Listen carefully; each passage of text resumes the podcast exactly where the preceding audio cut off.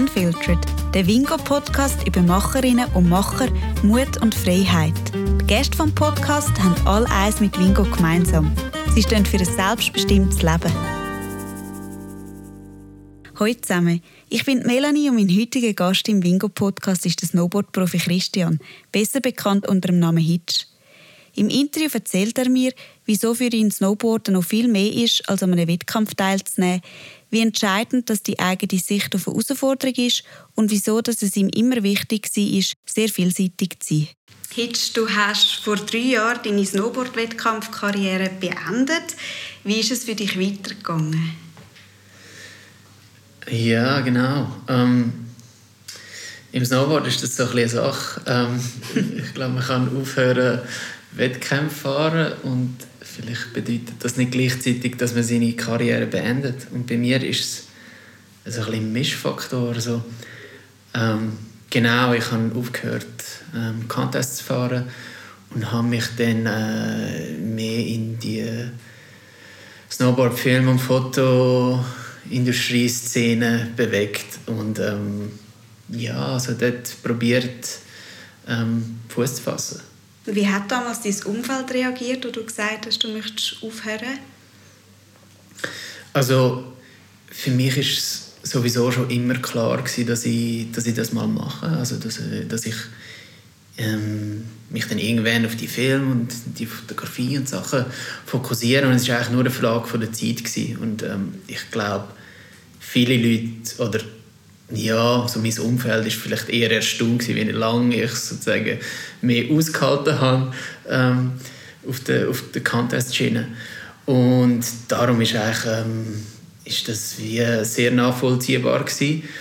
Und es ist natürlich auch ein, ein strategischer Plan, oder? dass man auf diesen Wettkämpfen äh, mitfährt und die ganze Tour macht, was, was man schon als Kind anfängt. Aber es ist auch immer ein bisschen der Wunsch, vielleicht oder mein Wunsch gewesen, um sich einen Namen zu machen, um sich das andere nachher wie können erlauben mhm. Und es ist auch rein technisch, sagen wir jetzt mal, Snowboard-technisch gesehen, eine super Schule. Also das Halfpipe-Fahren ist sehr technisch.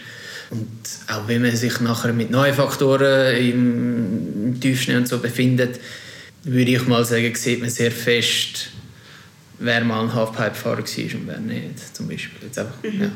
Und ja, also ich würde sagen, mein Umfeld hat, hat, hat gut darauf reagiert. Voll. Es hat jetzt aber gerade so getönt, als wäre manchmal das Contestfahren auch so ein bisschen Belastung gewesen. Ist das wirklich so? Ja, also ich, ich äh, schaue sehr äh, mit großer Freude auf die Zeit zurück. Und es ist auch extrem etwas, was ich machen wollte. Und ich glaube, wenn wir von Contest-Zeit reden, dann reden wir ziemlich schnell von Olympischen Spielen. Und ich finde es für diese Zeit total interessant, um herauszufinden, wie gut kann man sein oder in, in einer gewissen Zeitspanne, was kann ich aus mir herausholen und dort ähm, abrufen. Und das ist extrem faszinierend. Aber für mich ist es auch nie nur das Einzige, was ich im Snowboard machen wollte. Und darum ähm, habe ich einen festen Fokus darauf gelegt, aber ich habe es auch immer äh, ein bisschen hinterfragt oder auch gewusst, dass, dass mir noch andere Möglichkeiten sozusagen äh, geboten sind. Ähm, und eine Belastung würde ich jetzt nicht. Also ich kann ja selber entscheiden, was ich will machen oder wie ich mich meine Karriere, wie ich meine Karriere will, ähm, aussetzen. Aber natürlich gibt es so das Gedankenspiel oder den Gedankensprung mhm. von was einem auch besser liegt. Also ich würde jetzt nicht sagen, dass ich ich bin glaube nicht der perfekte Wettkampftyp, aber ich bin relativ gut weit gekommen und ich habe auch immer einen großen Fokus darauf gelegt, sehr äh, vielseitig zu sein und versiert. Also, mhm. Genau. Und woher glaubst du, kommt so der Ehrgeiz, dass du etwas hast wollen, ähm, aus dir machen oder dir einen Namen machen, wie du gesagt hast? Also einen Namen machen im Sinn, ich habe es jetzt so gemeint, dass ich ähm, mir sozusagen in der Snowboard-Industrie einen Namen machen kann, dass ich nachher wie sozusagen ein bisschen die Freiheit habe, nachher äh, die Möglichkeit habe zum Filmen, zum um sich dort auch so ein bisschen ja, verwirklichen. Ich weiß nicht, ob es das richtige Wort ist, aber äh, so ein bisschen mehr in die Richtung, oder? Und also dass da mehr Türen offen stehen dann durch das? Genau, und es fragt sich ein bisschen, äh, ist das Ranking immer nur, also ist die Performance nur so wichtig oder sind es auch andere Sachen, die dich treiben? Und für mich ist es ganz klar auch einfach die ziemlich simple Faszination am Snowboarden. Mhm. Und zum Beispiel Halfpipe fahren, was ich am meisten gemacht habe, jetzt sagen wir mal äh, wettkampfmäßig, kann auch ein bisschen eintönig sein. Also es ist ja immer der Run mit vier bis fünf Sprüngen ähm, und das ist super, aber Snowboard hat noch viel, viel mehr zu bieten und ähm, ich glaube, ich habe das auch immer gewusst und darum ja, ist es ein bisschen zweischneidiges Schwert. Wie war das? Ähm, hast du dich jetzt müssen an das normale Leben ohne so viel Training wieder müssen gewöhnen oder ist das wie so easy gewesen? Ja, ähm, ich bin glaube noch nicht über, den, über dem Berg.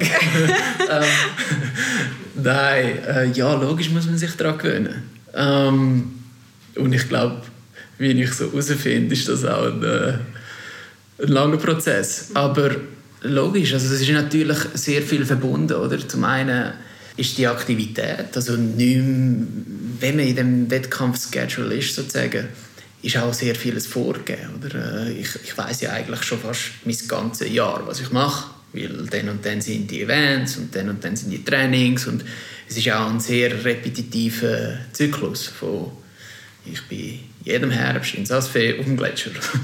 und ähm, nachher ähm, was ist die Frage?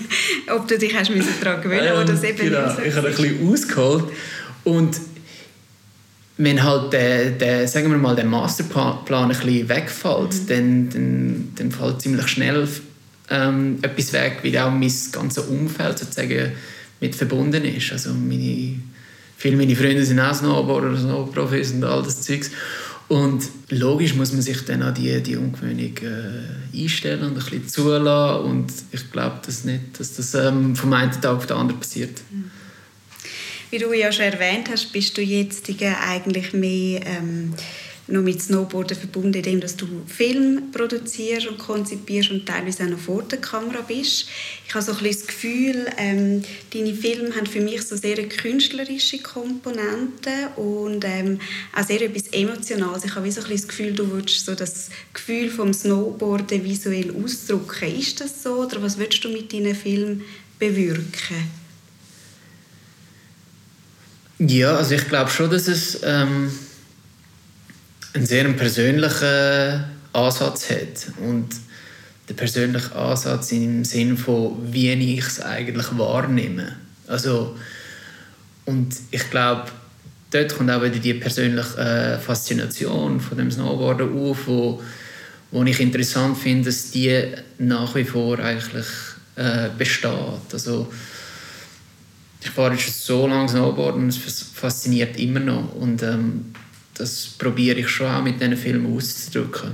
Und ähm, auf die andere Seite habe ich einfach Spaß dabei und kann ausprobieren und ich habe eben noch andere Komponenten wie ähm, Musik und ähm, ja, also wir suchen auch ganz gezielt Locations, wie ich das kann überbringen kann und logisch ist es so ein eine Mischung zwischen etwas inszenieren und auch äh, purem Zufall und spontan sein. Und, und das macht es für mich bisschen aus und das werde ich auch wiedergeben. Und ich glaube, das muss man auch sagen, ich habe einen super Freundeskreis, der eben auch in dieser Filmszene ist und, und, und wir können da wirklich ähm, uns auch ein bisschen ausleben und, äh, und zusammen miteinander arbeiten, das ist super habe immer so das Gefühl, wenn ich einen Snowboardfilm sehe, es sieht alles so easy und smooth aus. Wie ist das im echten Leben? Brauchen ihr einmal stundenlang, bis so ein Trick irgendwie mal gefilmt ist oder bis ihr irgendwie eine Einstellung habt, äh, die jetzt zufriedenstellt?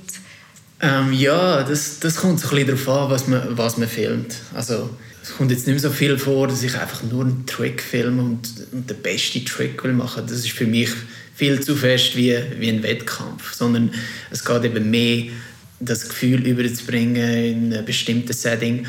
Und dort kommen eigentlich ganz andere Faktoren zum Zug, wo ich eigentlich auch gar nicht mehr so fest ein Snowboarder bin. Sondern ähm, klar fahre ich noch Snowboard, aber ich, ich muss mich auf ganz andere Sachen wie die Location oder Lichteinfall, ähm, das ganze Setting eigentlich einlassen. Und ich glaube, das gibt es im Snowboarden sonst vielleicht auch nicht so oft, weil sich der Snowboarder nicht mit dem will beschäftigen, sondern der will nur Snowboarden und seinen Best Trick zeigen und eigentlich so ein Best Trick Part filmt. Und ich bin immer weniger an dem interessiert.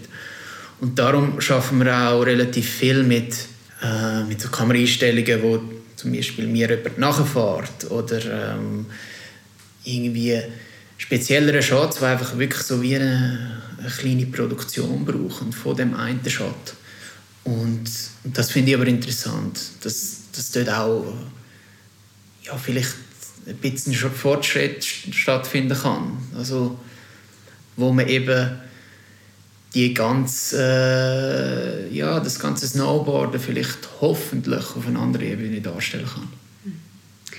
Und ähm, wie ist das, also woher kommt die Faszination fürs Filmen und das Fotografieren? Hast du dir das auch so ein bisschen Learning by Doing beigebracht? Oder?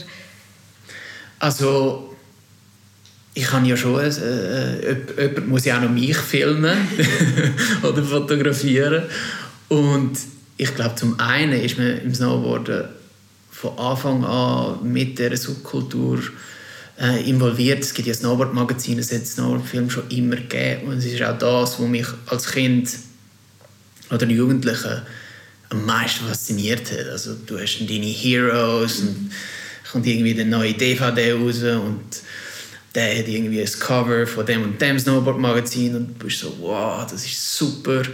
Und ich glaube, das ist immer noch ein bisschen vorhanden, dass, äh, dass ich das ganz anders jetzt wahrnehme, aber äh, ich finde das Medium immer noch sehr toll und ich finde die Ebene, die Snowboarden bietet, dass es eben ein Wettkampfsport kann sein, aber es kann auch es bietet so viel mehr in dieser Subkultur, dass man kann filmen, fotografieren, man kann auch ähm, einfach ein Event, äh, wo nicht unbedingt nur ums Kompetitive geht, äh, organisieren. Ich finde, das muss man auch ein bisschen nutzen, oder ich will es nutzen. Mhm. Und dann ist, glaube ich, das Foto-Film-Ding noch relativ nahegelegen. Und ähm, heutzutage filmen die auch ganz viele Leute mit dem Handy. Ist das etwas, was du dir auch vorstellen kannst? Oder ähm, kommt das gar nicht in Frage? Ja, also ähm, wir haben zum Beispiel gewisse Sachen in unseren Filmen sind auch mit dem Handy gefilmt, aber das ist dann auch bewusst als Stilmittel, dass es eben so spontan ist als Handyfilm dargestellt. Das finde ich toll, aber ich könnte jetzt niemals ähm, eine Saison lang einfach so ein bisschen auf den Berg gehen und mit meinem Handy etwas filmen und ah, jetzt habe ich einen Clip und jetzt kann ich heimgehen das ist nicht so mein Ding. Also ich suche schon etwas ganz Gezieltes, auch vielleicht eine bisschen größere Vorstellung. Und ich finde das Handy-Zeug toll. Es ist auch es ist sehr schnelllebig.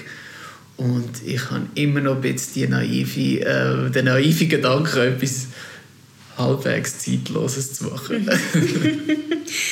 und ähm, bist du, wenn du so einen Film angehst, sehr perfektionistisch veranlagt? Ähm, oder wie planst du so etwas?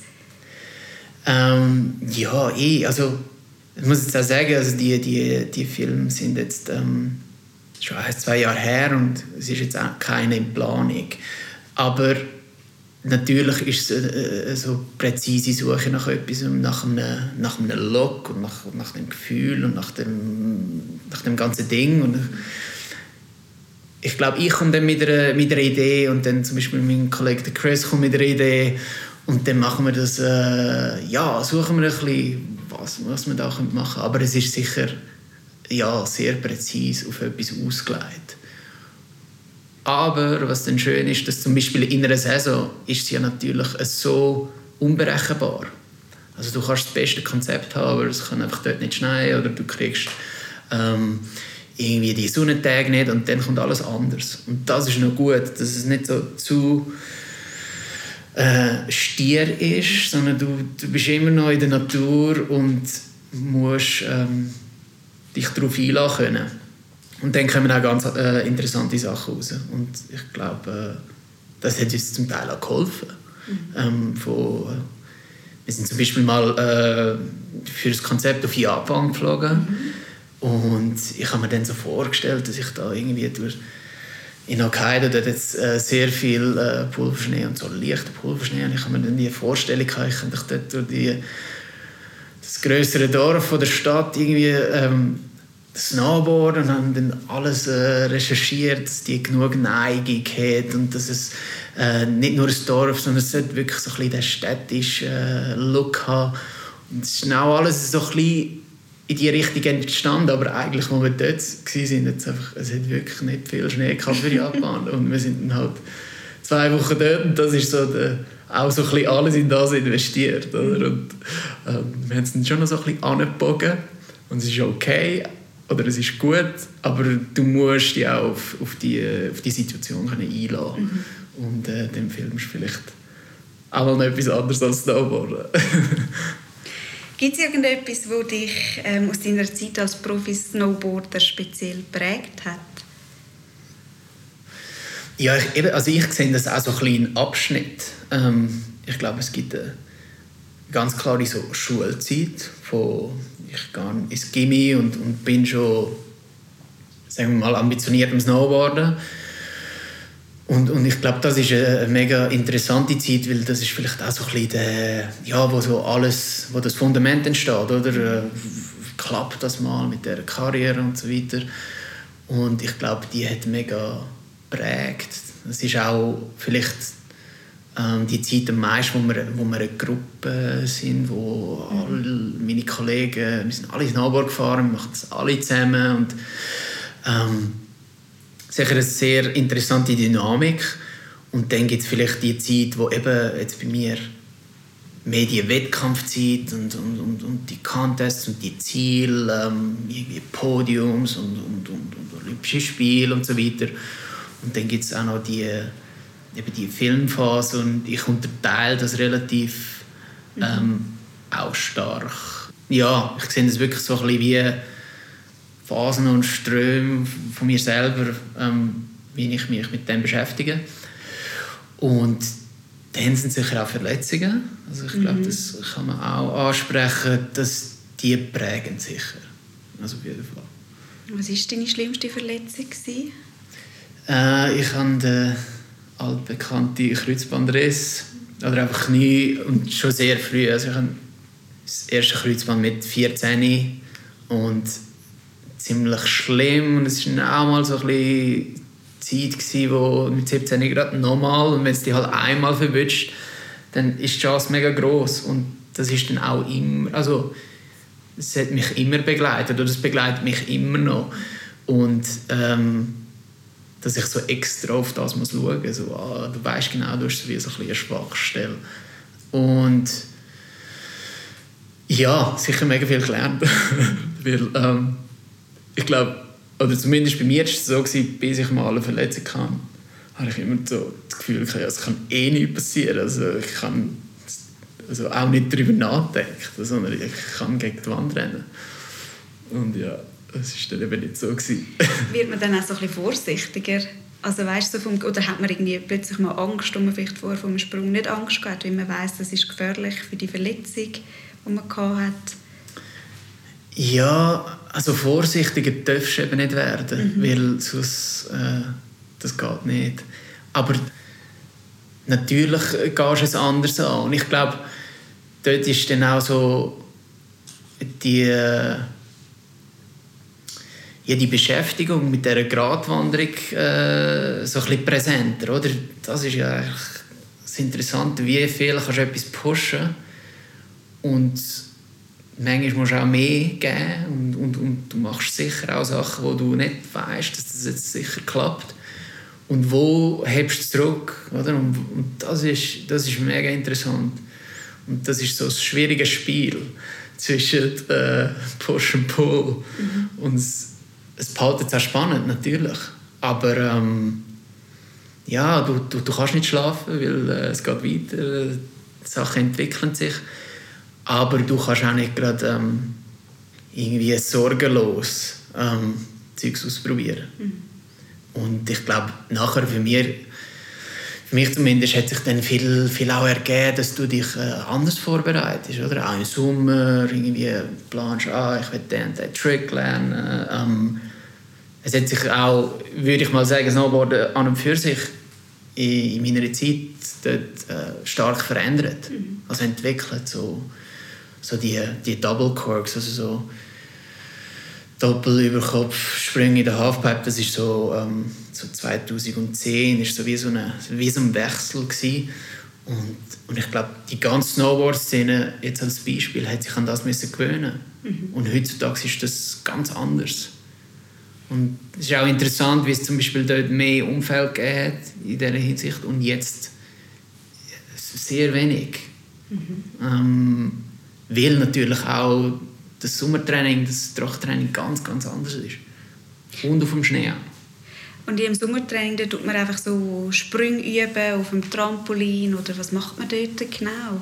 Genau, also, also du brauchst sicher eine gewisse Kondi Kondition mhm. und einfach äh, ja, du musst fit sein und nachher also natürlich ist es auch dir selber überlassen, wo, wo steckst du was rein, was brauchst du und natürlich ist das Trampolin-Ding mega aufgekommen. Es ist aber auch einfach nur das Skaten, mhm. wo äh, zum Beispiel für Halfpipe-Fahrer extrem äh, hilfreich kann sein und das ist dann auch so eine Mischung, also du musst dann aber auch skaten, weil du skaten willst und nicht, oh, ich kann das skaten, dass ich besser kann snowboarden das, ist dann, das kommt meistens nicht so gut.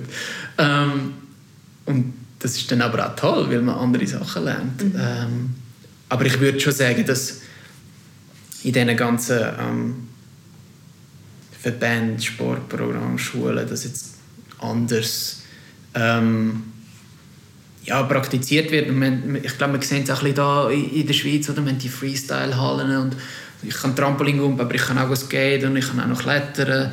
Und du hast einfach so ein krasses äh, Körperprogramm mhm. von einer Mischung. Und das ist, das ist toll.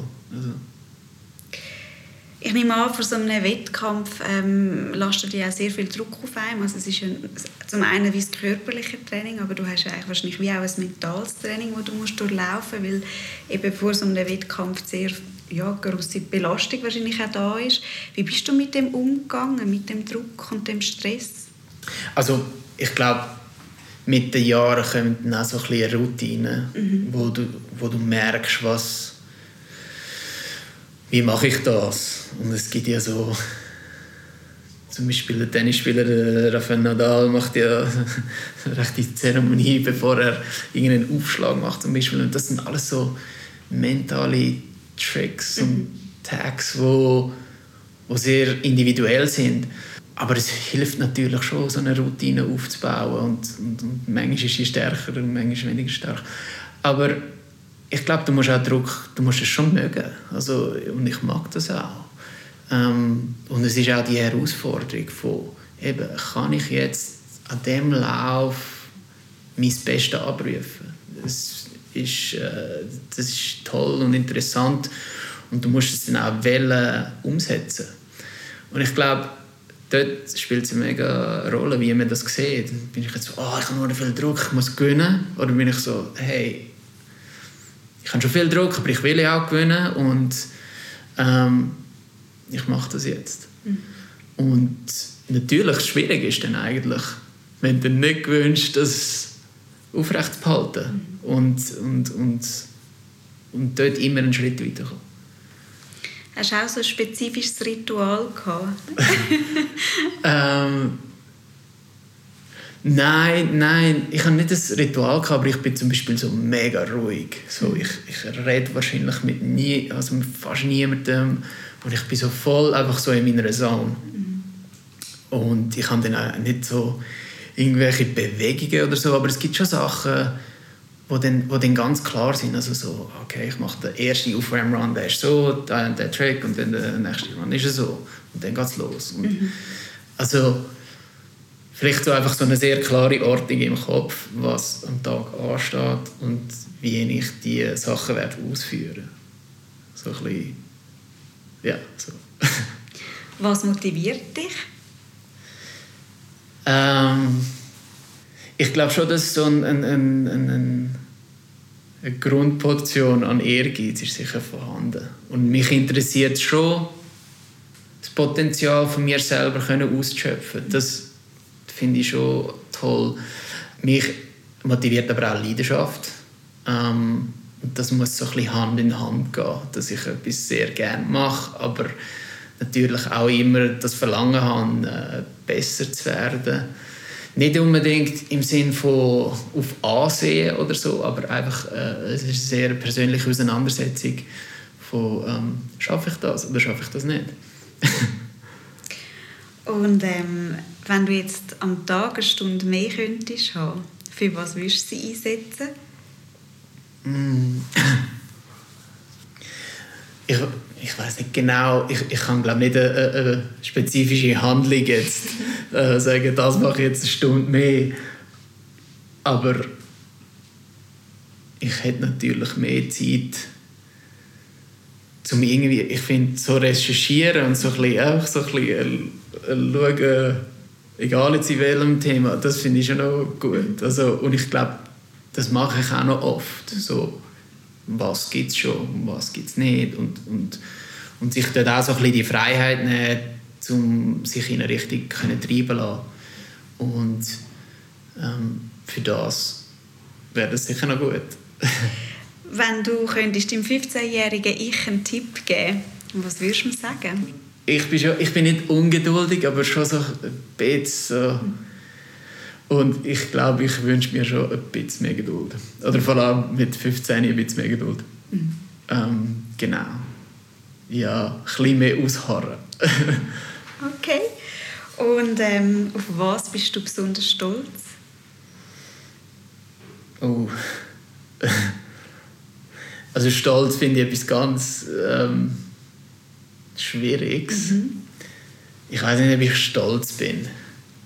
Ich bin nicht wirklich stolz, aber ich bin froh, dass ich das äh, kann und haben können so machen und ich glaube auch weiterhin die Möglichkeit haben, zum ja nach Interessen können mein Leben gestalten Also natürlich ist ein riesiger Aufwand dahinter verbunden, das ist klar. Also es kommt ja nicht einfach so und ich interessiere mich. Und also ich hinterfrage auch das, das Thema mit Talent. Natürlich braucht es Talent, aber ähm, ja, es ist sicher nicht alles. Und darum, also ich bin jetzt nicht wirklich stolz auf etwas, was ich erreicht habe. Ich ich bin froh, dass ich diese Snowboard-Karriere leben und noch ein bisschen leben und all diese Möglichkeiten habe. Aber für mich ist auch extrem wichtig, dass es auch einfach weitergeht. Mhm. Und nicht ich jetzt die ganze Zeit auf das Snowboarden zurückschaue. Also es wird immer ein Teil sein und es ist etwas, was mich immer noch beschäftigt, mal weniger, mal mehr. Aber ähm, ich werde nie so... Äh, sagen, ja, das mal, was ist denn, ja. so, ich will schon noch vielleicht auch andere Sachen, ja, mich sozusagen weiterentwickeln. Mhm. Und ähm, finde, wenn ich die Bilanz jetzt schon ziehe, dann, dann wird es äh, schwierig. Auf was für ein Projekt freust du dich als nächstes? Ähm, ja, das ist eine gute Frage. Wie soll ich das beantworten?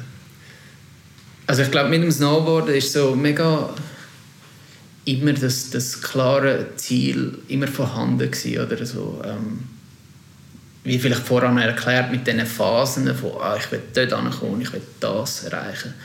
Und, ähm, das ist toll, das treibt an, das bringt ziemlich schnell auch weiter vielleicht. Ähm, und jetzt, sagen wir mal, so ein bisschen, eben, wo ich nicht mehr so aktiv bin im Snowboard, ist natürlich dann immer die Frage, ja, was mache ich und wie, wie geht es weiter und so. Und was ist jetzt das nächste Projekt, oder soll jetzt gerade das nächste Projekt kommen. Und ich genieße im Moment auch mega so ein die Anonymität und ich sehe es so wie voll als eine persönliche Lernphase für mich selber. Und ich studiere im Moment und ich kann, kann mich dort also auch wieder wie so ein, ein, ein Kind mich äh, antasten und, und, und probieren, ähm, dort voll zu entfalten. Aber ich finde es toll, dass ich jetzt wie so ein bisschen, ja, es ist auch ein Privileg, das ich mir kann, äh, gönnen kann, dass, dass, dass ich Zeit habe, um eine neue Faszination sozusagen ähm, ja, zu gestalten. Und, und das passiert im Moment, aber es ist jetzt noch kein konkretes Ziel, ähm, ich will genau das erreichen, sondern es ist eigentlich wie ursprünglich eine große Leidenschaft und noch nicht so konkret.